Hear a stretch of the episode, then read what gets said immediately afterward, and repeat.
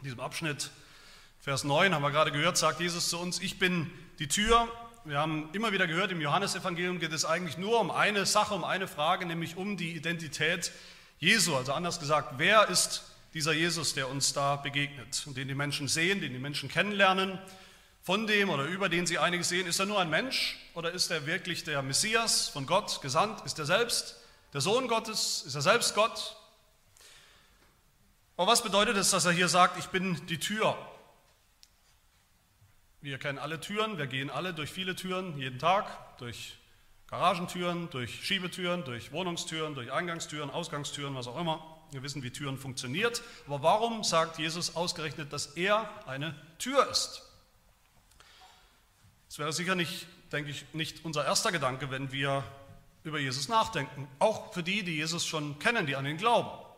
Eine Tür. Warum Tür? Warum sagt Jesus dann auch nicht einfach, ich führe euch durch eine Tür, durch die Tür, sondern warum sagt er dann, ich bin die Tür? Wohin führt diese Tür? Was erwartet uns, wenn wir durch die Tür hindurchgehen? Was erwartet uns, wenn wir nicht durch diese Tür hindurchgehen?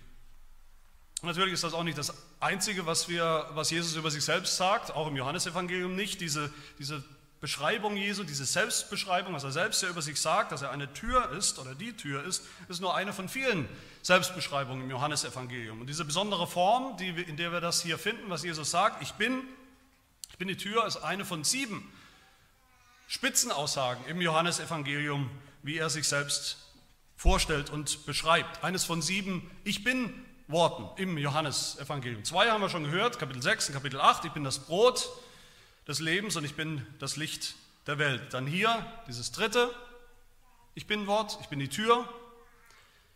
Ein paar Verse weiter nur wird Jesus dann sagen, oder sagt er, ich bin der gute Hirte.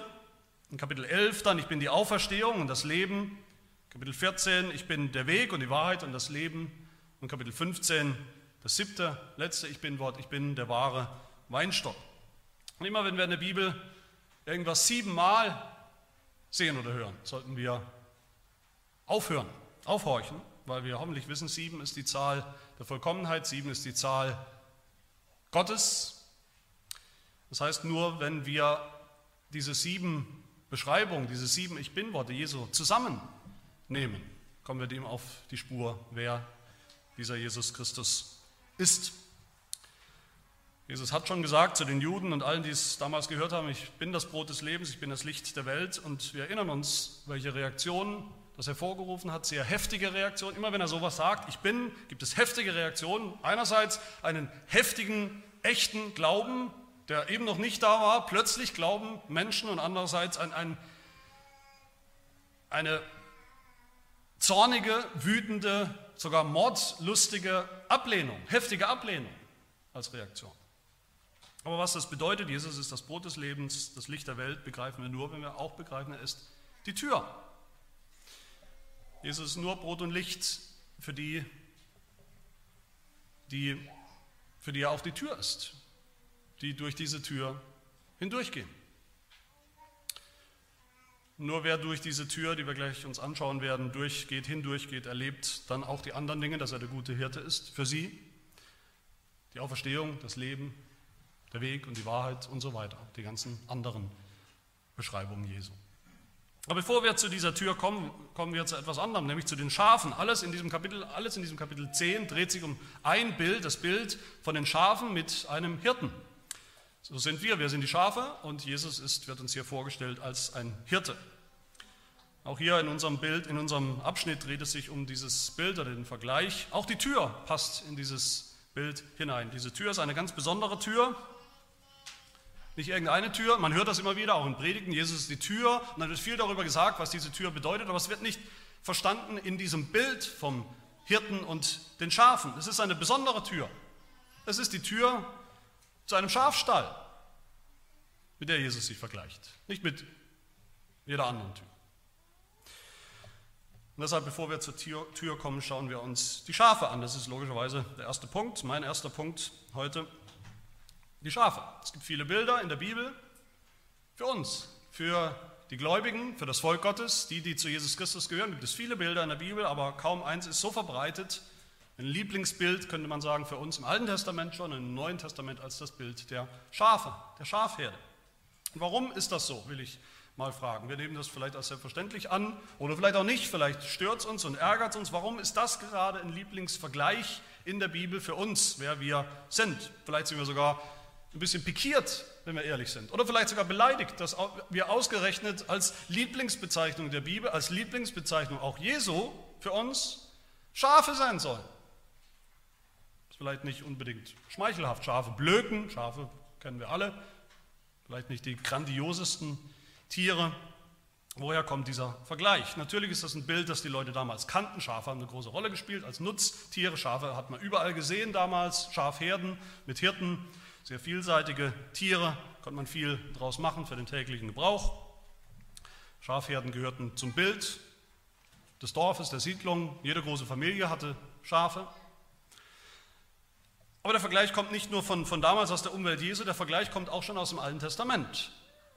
Auch da wird Gott immer wieder beschrieben als ein Hirte und sein Volk als Schafe. Aber warum ist das so? Warum nennt das Neue Testament uns, die Gemeinde, Schafe, eine Schafherde? Warum bezeichnet Jesus uns so? Was genau ist der Vergleich? Schafe sind vor allem eins, wenn man das sozusagen auf einen Nenner bringen will. Schafe sind vor allem leicht führbar. Schafe sind relativ schlicht, könnte man sagen, intellektuell sozusagen, relativ einfach gestrickt, relativ schlicht. Sie haben keine besonders guten Instinkte. Sie rennen nicht raus aus dem Stall und gehen instinktiv zum, zur besten Weide, wo sie genau wissen, auch jedes einzelne Schaf, wo die ist, das wissen sie nicht. Sie wissen nicht, wo es grünes Gras und frisches Wasser gibt. Sie rennen nicht allein dahin, aber sie lassen sich gern führen. Sie sind Schafe sind absolute Herdentiere. Schafe tappen immer jemandem hinterher, vielleicht dem Mutterschaf oder dem Hammel, den Hirten, vielleicht dem Hirten, den sie kennen, der ihnen vertraut ist, dessen Stimme sie kennen, gehen sie hinterher. Schafe sind sehr vertrauensselig in dieser Hinsicht.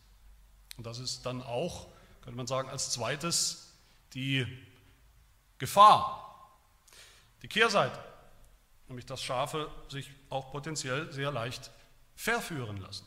Nicht nur führen, sondern auch verführen. In die Irre führen lassen.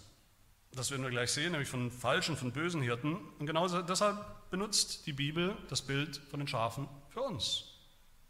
Weil wir so sind. Weil wir Sünder sind.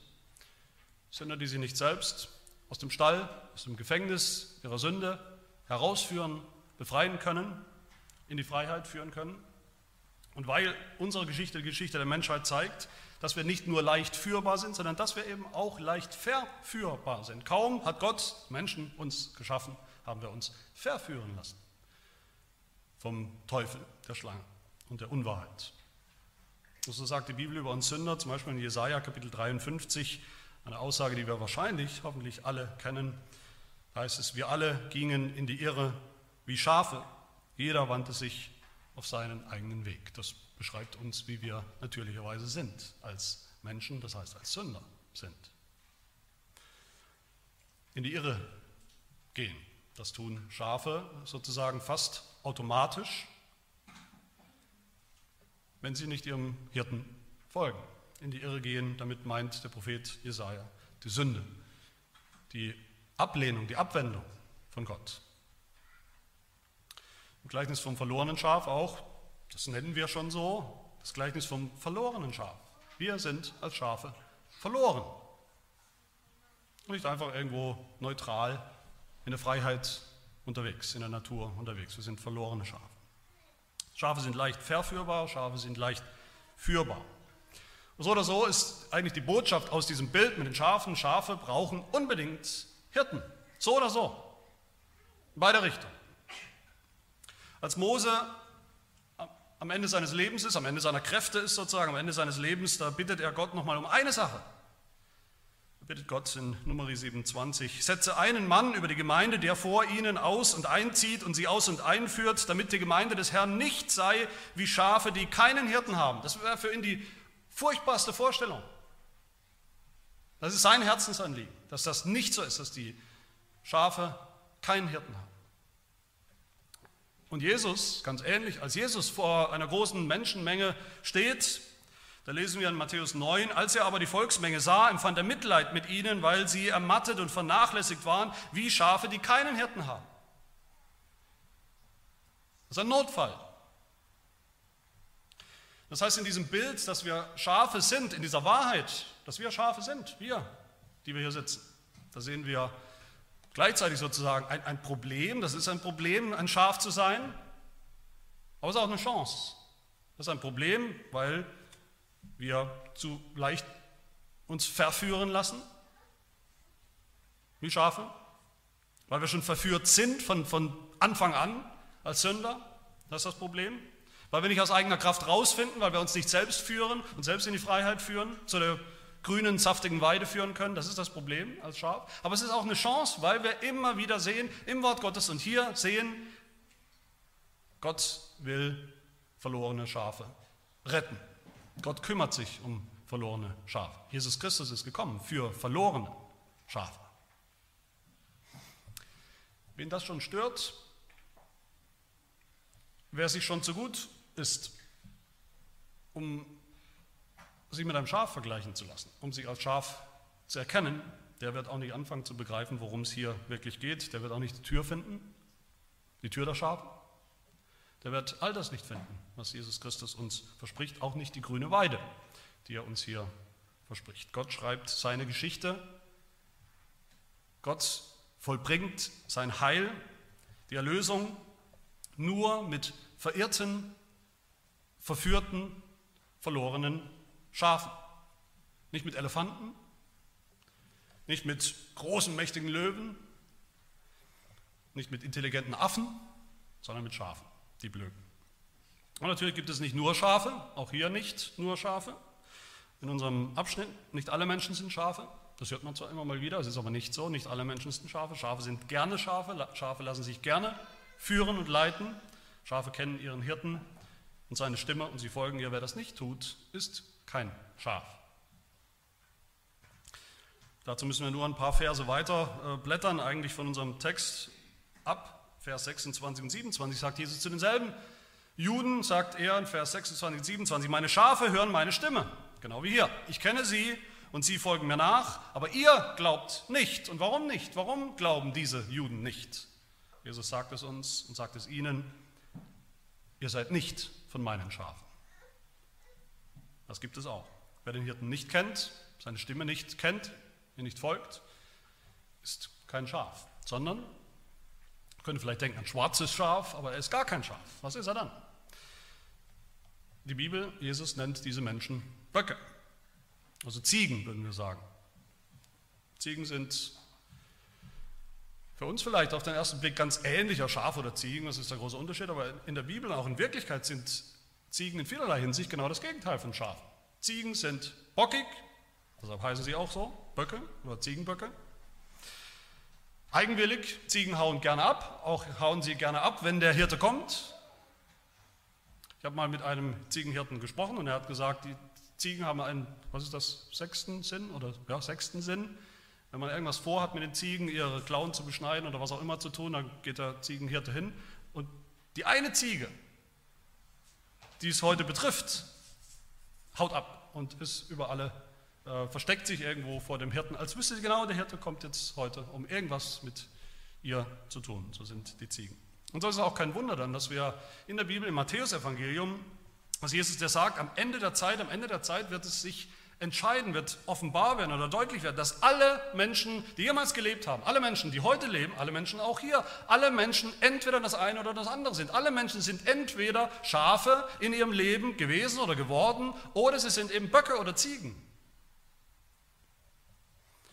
Entweder sie gehören zum Hirten, zum wahren Hirten, zu Jesus Christus oder eben nicht. Und wenn es uns schon, unserem Ego schon irgendwie entgegengeht oder unserem Stolz entgegengeht, ein, dass wir ein Schaf genannt werden, dass wir uns als Schaf identifizieren sollen, dann müssen wir vielleicht damit leben, dass Jesus uns sogar am Ende Ziegenböcke nennt, was sicherlich nicht schmeichelhafter ist, was am Ende sogar viel, viel schlimmer ist, wenn das über uns stimmt. Mit Schafen kann Jesus umgehen, kann Jesus arbeiten.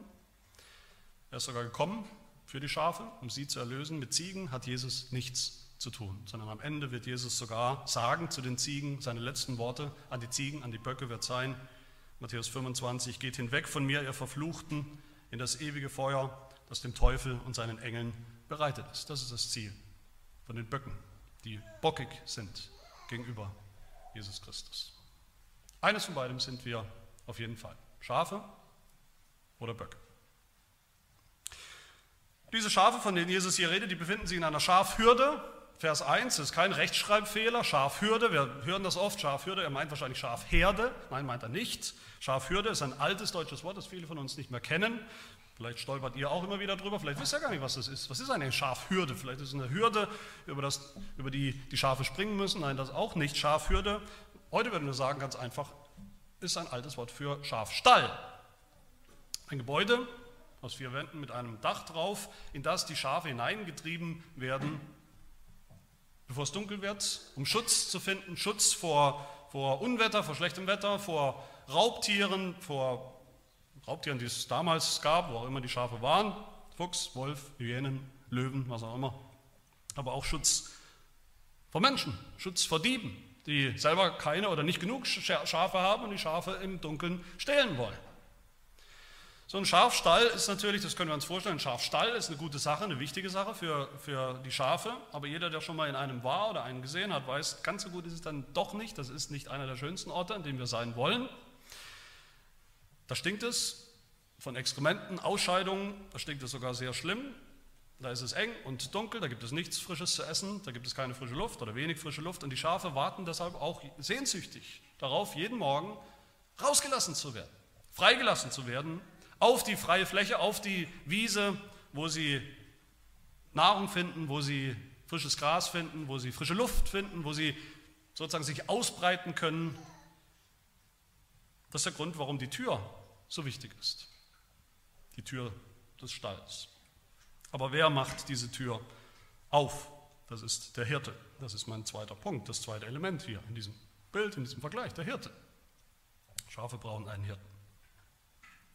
Dass das so ist, ist uns hoffentlich klar, ist in der Bibel klar. Die Frage ist nur, was für einen Hirten? Einen wahren oder einen falschen Hirten? Pseudo-Hirten, die sich als Hirten ausgeben, die aber in Wirklichkeit was ganz anderes sind, die in Wirklichkeit, wie es hier steht, Diebe und Räuber sind. Wen meint Jesus damit? Ist ja die große Frage. Wer sind die falschen Hirten?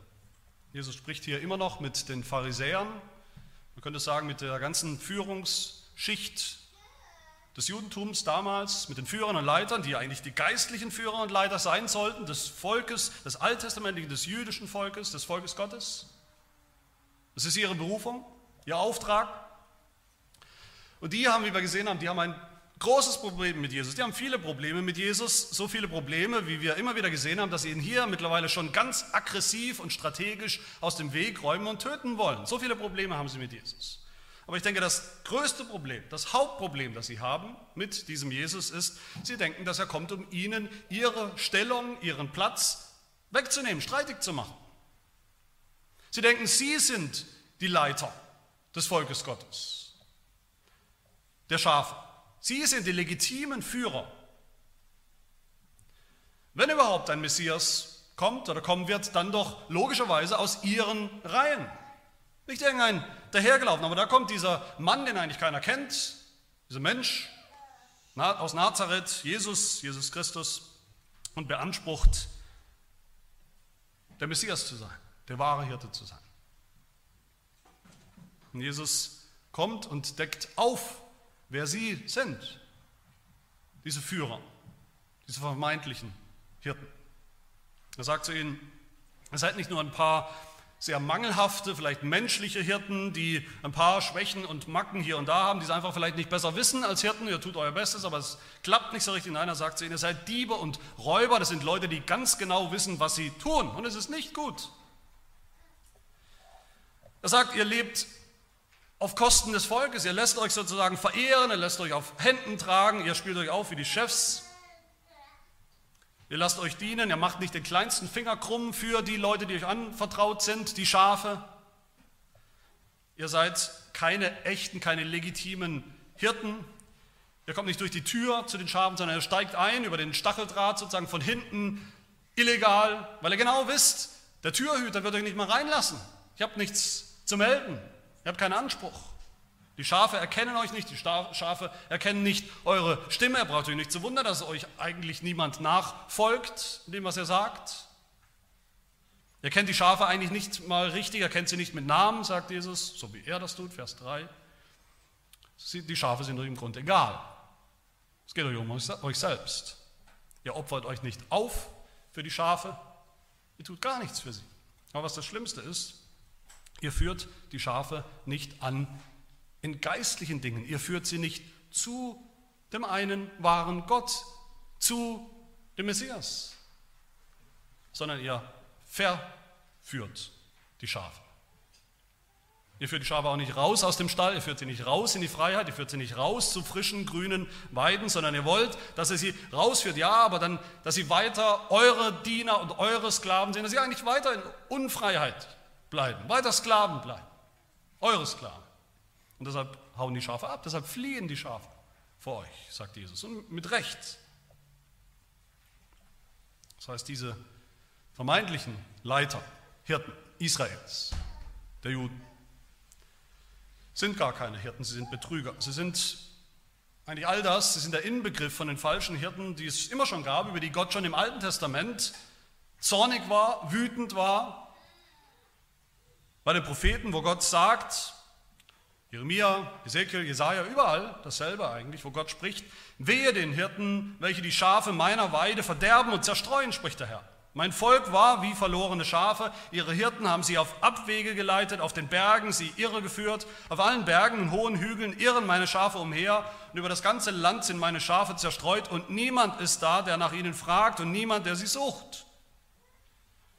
Darum, so spricht der Herr, der Gott Israels, über die Hirten, die mein Volk weiden, ihr habt meine Schafe zerstreut und versprengt und nicht nach ihnen gesehen, siehe, ich werde an euch die Bosheit eurer Taten heimsuchen spricht der Herr. Und dieser, dieser Zorn Gottes, den wir schon im Alten Testament sehen, über all diese falschen Hirten, die keine sind, die sich selbst suchen und dienen.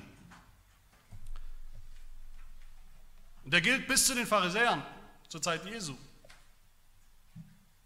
Und ich denke, wir können das sogar übertragen auf alle, die heute Erlösung anbieten. Das Evangelium in irgendeiner Form anbieten oder zumindest so tun, als ob, aber die in Wirklichkeit sich nicht scheren um die Menschen, um ihre Seele, um ihr Heil, um sich selbst, die sich nicht um jeden Einzelnen kümmern, die ihren Namen nicht kennen, die nicht bereit sind, sich aufzuopfern für das Volk Gottes, sondern sich bereichern wollen, die selbst bedient werden wollen, verehrt werden wollen, die sich selbst einen Namen machen wollen als Hirten oder Superhirten, Hirten, die nicht selbstlos dienen, schon gar nicht bereit wären, jemals ihr Leben zu opfern für die Schafe in ihrem Dienst. Und die uns vor allem auch überhaupt nicht zum Leben führen können, zum wahren Leben, zum ewigen Leben. Und ich denke, wir alle kennen solche Pseudohirten in der heutigen Zeit, in sogenannten Kirchen oder Pseudokirchen, die genau das tun. Fakt ist, wir werden alle geführt als Schafe. Wir alle haben einen Hirten, ob wir glauben an Jesus Christus oder nicht. Wir haben alle einen Hirten. Entweder wir werden geführt von dem einen wahren Hirten oder von jeder Menge falschen Hirten. Aber weil Gott sich kümmert um sein Volk, weil Gott sein Volk immer schon geliebt hat, weil Gott sein Volk uns immer noch liebt, kann er nicht zusehen oder wird er nicht zusehen, wie falsche Hirten ihr Unwesen treiben, wie falsche Hirten sein eigenes Volk verführen, in die Irre führen, ins Verderben führen. Sondern er nimmt es am Ende selbst in die Hand, sein Volk zu führen. So auch schon im Alten Testament, wo Gott versprochen hat, in Hesekiel 34, siehe, ich komme über die Hirten ich will meine Schafe von ihren Händen fordern, ich will ihrem Schafeweiden ein Ende machen und die Hirten sollen nicht mehr sich selbst weiden, denn ich will meine Schafe aus ihrem Maul erretten, dass sie ihnen künftig nicht mehr zum Fraß dienen sollen. Wie ein Hirte seine Herde zusammensucht an dem Tag, da er mitten unter seinen zerstreuten Schafen ist, so will ich mich meiner Schafe annehmen und sie aus allen Orten erretten, wohin sie zerstreut wurden an dem Tag des Gewölks und des Wolkendunkels. Ich selbst will meine Schafe weiden und sie lagern, spricht Gott der Herr. Ich selbst werde der Hirte sein, werde mich als Hirte erweisen. Und wie wird Gott das tun? Wie hat er das getan, indem er uns noch einmal und endgültig einen wahren Hirten gesandt hat, seinen eigenen Sohn Jesus Christus. Über ihn, den guten Hirten, werden wir, so Gott will, nächste Woche noch viel hören aus dem, aus dem nächsten Abschnitt. Aber hier sehen wir schon das, das Entscheidende über diesen wahren Hirten. Wenn er kommt, wird er durch die Tür gehen, eingehen. Nicht wie ein Dieb, über den Stacheldrahtzaun, sondern durch die Tür. Das ist mein dritter Punkt. Was ist diese Tür, um die es hier geht? Wenn der wahre Hirte kommt, von Gott selbst, von ihm gesandt, dann wird er durch die Tür zu den Schafen hineingehen, in die Schafhürde, also in den Schafstall, mitten hinein. Daran kann man ihn erkennen. Das ist ein eindeutiges Erkennungsmerkmal, sagt Jesus hier. Der Türhüter wird ihm die Tür öffnen weil er weiß, das ist der Wahre, der Ein und Wahre.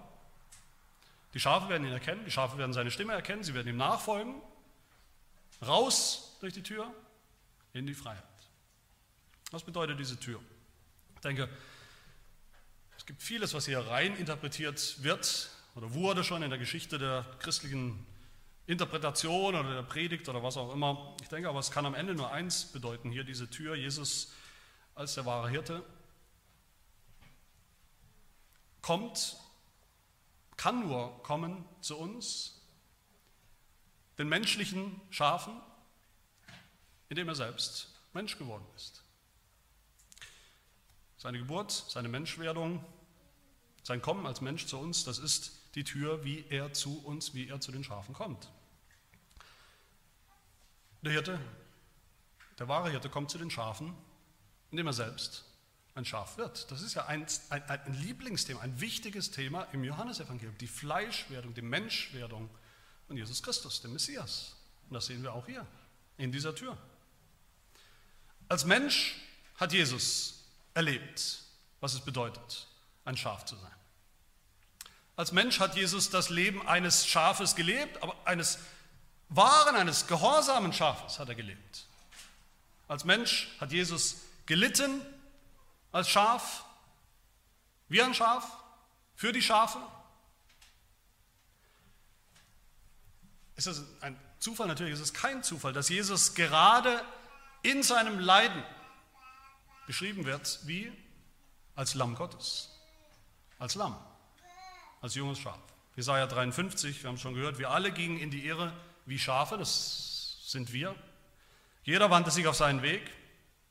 Aber der Herr warf unser aller Schuld auf ihn. Er wurde misshandelt, aber er beugte sich und tat seinen Mund nicht auf, wie ein Lamm, das zur Schlachtbank geführt wird, wie ein Schaf, das verstummt vor seinem Scherer und seinen Mund nicht auftut. Wir waren diese Schafe, wir sind diese Schafe, verlorene Schafe, verführte Schafe, sündhafte Schafe, aber Jesus wurde zum Lamm, zum Sündlosen, zum unschuldigen Schaf, zum Unschuldslamm. Und so hat er sich zur Schlachtbank führen lassen, für uns. Nur als Mensch konnte er das. Nur dadurch ist er auch in der Lage, uns dieses Leben, von dem er spricht, dieses Leben am Ende zu schenken.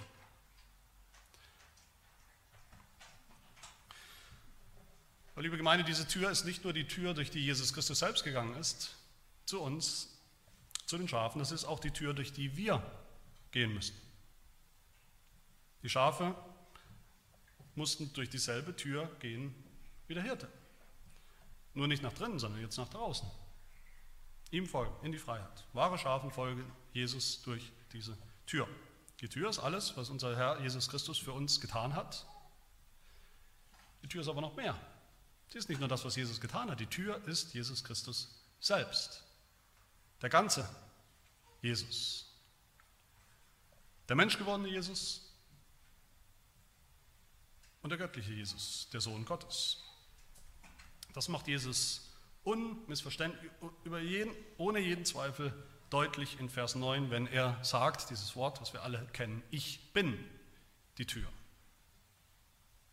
Nicht nur ich führe euch durch die Tür, ich bin die Tür. Wie gesagt, eines der sieben Ich bin Worte. Dieses Ich bin hier, das sagt Jesus so nachdrücklich, so absichtlich formuliert, dass jeder Jude, der es damals gehört hat, zusammenzucken musste, weil er wusste, was das bedeutet. Weil er sich sofort erinnert hat an das letzte Mal, dass jemand so geredet hat, ich bin. Und das war Gott selbst beim großen Exodus. Da hat Gott zu Mose gesagt, wenn wir uns erinnern, ich habe das Elend meines Volkes gesehen, das Elend meines Volkes in Ägypten. Ich habe ja Geschrei gehört, ich kenne das Leid von meinem Volk, das Leid der Schafe kenne ich, in ihrem Stall, in ihrer Gefangenschaft, in ihrer Sklaverei. Und ich bin herabgekommen, spricht Gott, um sie zu erretten aus der Hand der Ägypter und sie aus diesem Land zu führen in ein gutes und weites Land, in ein Land, in dem Milch und Honig fließt, also aus der Wüste heraus in das fruchtbare grüne Weideland. Und Gott hat Mose gesandt als Hirten, der das Volk führen wird. Und Mose sagt, oder Mose hat Gott gefragt, was soll ich dann sagen zu dem Volk, zu den Schafen, was soll ich sagen, wer hat mich geschickt, wer hat mich gesandt? Und Gott sagt zu Mose dort, ich bin der ich bin. So sollst du zu den Kindern Israels sagen, ich bin, der hat mich zu euch gesandt. Du sollst zu den Kindern Israels sagen, der Herr hat mich gesandt. Der Herr, da steht wörtlich Yahweh, woher dieses Wort kommt, ich bin der ich bin. Und hier kommt Jesus, hier kommt Jesus zu den Schafen, zu den verlorenen Schafen Israels, zu den verlorenen Schafen dieser Welt. Und was sagt er, wer ihn gesandt hat? Der große Ich bin, Yahweh. Was sagt er, wer er ist? Der große Ich bin, Yahweh. So sehr ist Jesus Gott selbst, dass er denselben selben eigenen Namen Gottes gebraucht. Den Namen Gottes übrigens, den die Juden aus lauter Ehrfurcht nicht mal gewagt haben auszusprechen. Und die Juden hier haben genau das kapiert, was Jesus hier tut. Die Juden haben das wenigstens kapiert, was Jesus sagt, wenn er sagt, als er sagt, ich bin. Das ist der Vorwurf, den sie ihm gemacht haben, nur ein paar Verse später, Vers 33, wo sie sagen, du bist doch nur ein Mensch. Und du machst dich zu Gott, du stellst dich selbst auf eine Stufe mit Jahwe, mit Gott. Und deshalb wollen sie ihn töten. Und das ist der wahre Hirte. Nur das ist der wahre Hirte. Von Gott gesandt. Selbst Gott. Und doch zu uns gekommen, zu den Menschen gekommen, den Schafen, mitten in unserem Stall. Wahre Schafe kennen ihn, hören seine Stimme erkennen seine Stimme, seine Worte, folgen ihr nach, folgen ihm nach durch die Tür. Wohin? Auf die grüne, saftige Weide. Das ist mein letzter Gedanke, das Ziel von all dem. Die Weide, die Weide der Schafe. Wer nicht Jesus folgt, dem wahren Hirten folgt, habe ich eben schon gesagt, das ist nicht so, dass der keinen Hirten hätte. Doch, der hat einen, aber er hat einen falschen Hirten. Und der falsche Hirte oder die falschen Hirten führen uns auch. Sie führen uns auch zu einem Ziel, zu einem bestimmten Ziel. Wohin führen sie uns? Das sagt unser Text, Vers 10. Sie führen uns am Ende in den Tod und ins Verderben. Vers 10. Weil die falschen Hirten nichts für uns tun können am Ende. Weil sie uns schon gar nicht aus dem Stall, aus unserem Stall in die Freiheit führen können, weil sie uns nicht aus unserem Zustand der Verlorenheit als verlorene Schafe retten können, weil sie uns nicht die Sünden wegnehmen und die Sünden vergeben können, weil sie uns nicht zum Leben, das, das Leben, das wahre Leben, das ewige Leben geben können. All das liegt nicht in ihrer Macht. Aber auch Jesus, der wahre Hirte, hat ein Ziel, eine Aufgabe und diese Aufgabe ist nicht einfach, wie man manchmal hört oder manchmal denken könnte, zu kommen zu uns und dann gemütlich bei den Schafen im Stall zu sitzen und sitzen zu bleiben. Da hat man wunderbare Gemeinschaft im Stall und alles ist schön, alles ist gut. Seine Aufgabe ist es, die Tür des Schafstalls sozusagen von innen aufzustoßen, weit aufzumachen, die Tür von diesem stinkigen Stall und die Schafe endlich, also beim Namen zu rufen und endlich eins nach dem anderen herauszuführen an die frische Luft, in die Freiheit. Und dann voranzugehen, sie zu führen durchs ganze Leben hindurch, bis in die Herrlichkeit, bis in die Ewigkeit. Und was das bedeutet, diese Weide, wohin Jesus uns führen will, aus dem Stall heraus, das sagt Jesus uns selbst in Vers 9. Er sagt, ich bin die Tür, wenn jemand durch mich hineingeht, wird er gerettet werden und wird ein- und ausgehen und Weide finden. Das ist interessant übrigens. Zuerst sagt Jesus, dass wir durch die Tür hinausgehen, dass er uns herausführt und dann sagt er, dass wir durch die Tür hineingehen sollen. Wie geht das? Wie kann man gleichzeitig herausgehen und doch hineingehen? Aber letztlich ist es immer so. Man geht durch die Tür aus einem Raum heraus und damit in einen anderen hinein. Wo hinein? In das Land, das Gott seinem Volk versprochen hat. In das Reich Gottes. Das ist die grüne Weide, von der hier Jesus spricht. Und das ist ein Bild für Rettung, sagt Jesus hier. Er sagt es. Der wird errettet, gerettet. Die Rettung von unseren Sünden, von all dem, was problematisch und falsch und schlecht ist an einem Schaf, an uns als Schaf, die Rettung davon, von all dem, die Rettung aus dem Stall, die Rettung aus dem Gefängnis, dass er uns herausführt und dass er uns hineinführt in sein Reich, das Reich Gottes. Und all das gilt uns heute Morgen. All das gilt dir und mir. Wenn wir alles wissen und begreifen. Weißt du, dass du ein Schaf bist? Ein verlorenes Schaf.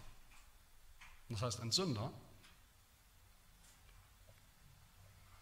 Dass du, wie alle Schafe, leicht verführbar bist von den Angeboten, auch den heutigen Angeboten der falschen sogenannten Hirten in dieser Welt. Bist du führbar oder bist du eher bockig? Weißt du, dass du einen Hirten brauchst, der dich führt? Wie alle Schafe. Dass du dich nicht selbst befreien kannst, rausführen kannst aus dem Schafstall, aus dem dreckigen Stall der Sünde. Selbst in die Freiheit führen kannst, aus der Sünde herausführen kannst. Und kennst du dann diesen wahren Hirten, Jesus Christus? Oder folgst du noch anderen Hirten, die in Wirklichkeit Diebe sind, Hochstapler, Betrüger, Räuber. Kennst du Jesu Stimme, wenn er spricht, wie er heute spricht, in seinem Wort? Erkennst du diese Stimme? Ist eine Stimme, die dein Herz erreicht, die ankommt, die Sinn macht, die aus allem Sinn macht, die aus allem plötzlich Sinn macht. Oder machst du die Ohren zu? Wenn du sein Wort hörst, wenn sein Wort gepredigt wird, machst du die Ohren zu, machst du dein Herz zu, verstockst du dein Herz, verschließt du dein Herz vor seiner Stimme. Im Psalm 95 hören wir und lesen wir, er ist unser Gott und wir sind das Volk seiner Weide und die Schafe seiner Hand. Heute, wenn er seine Stimme hört, so verstockt eure Herzen nicht, sondern hört auf seine Stimme die Stimme Jesu in seinem Wort. Kennst du diese Stimme? Glaubst du, vertraust du dieser Stimme? Ist sie dir bekannt? Glaubst du? Und kennst du die Tür?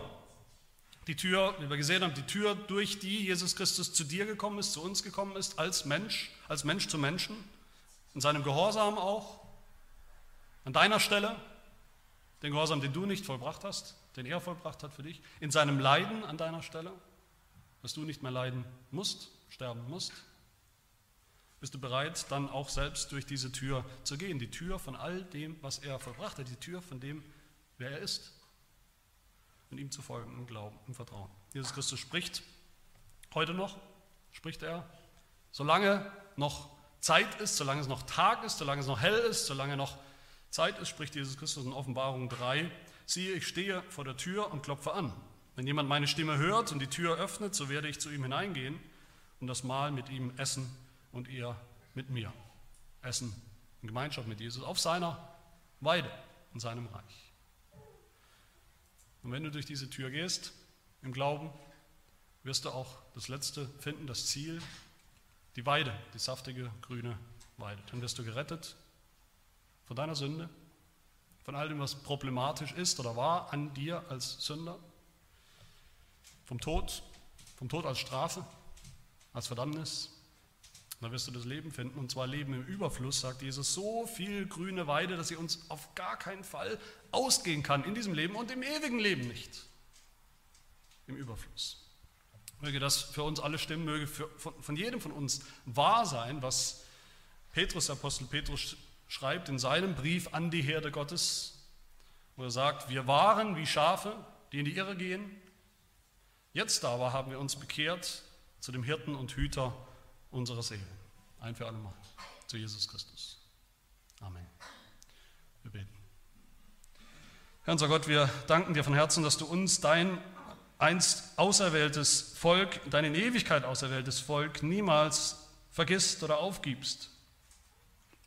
Und selbst wenn falsche Hirten kommen, selbst wo falsche Hirten gekommen sind und ein Volk die Gemeinde verführen will und weiterhin in Sklaverei gefangen halten will, dann kommst du, dann richtest du diese Hirten, dann weidest du und leitest du selbst höchstpersönlich dein Volk. So hast du es getan in deinem Sohn Jesus Christus, der gekommen ist als unser guter Hirte, der eine wahre Hirte.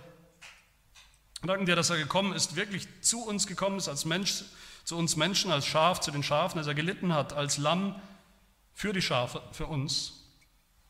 Dass er uns durch sein Werk, sein Tun, das ewige Leben erwirkt und erkauft hat und geschenkt hat.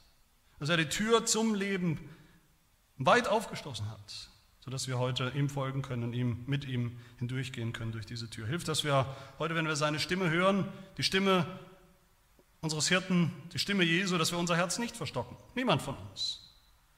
Das abprallen lässt, sondern dass wir seine bekannte Stimme hören, dass wir ihr vertrauen, dass wir uns von ihr führen lassen, herausführen lassen aus im Sklavenhaus unserer Sünde und hineinführen lassen in dein Reich, in die ewige Gemeinschaft mit dir selbst, unserem Gott.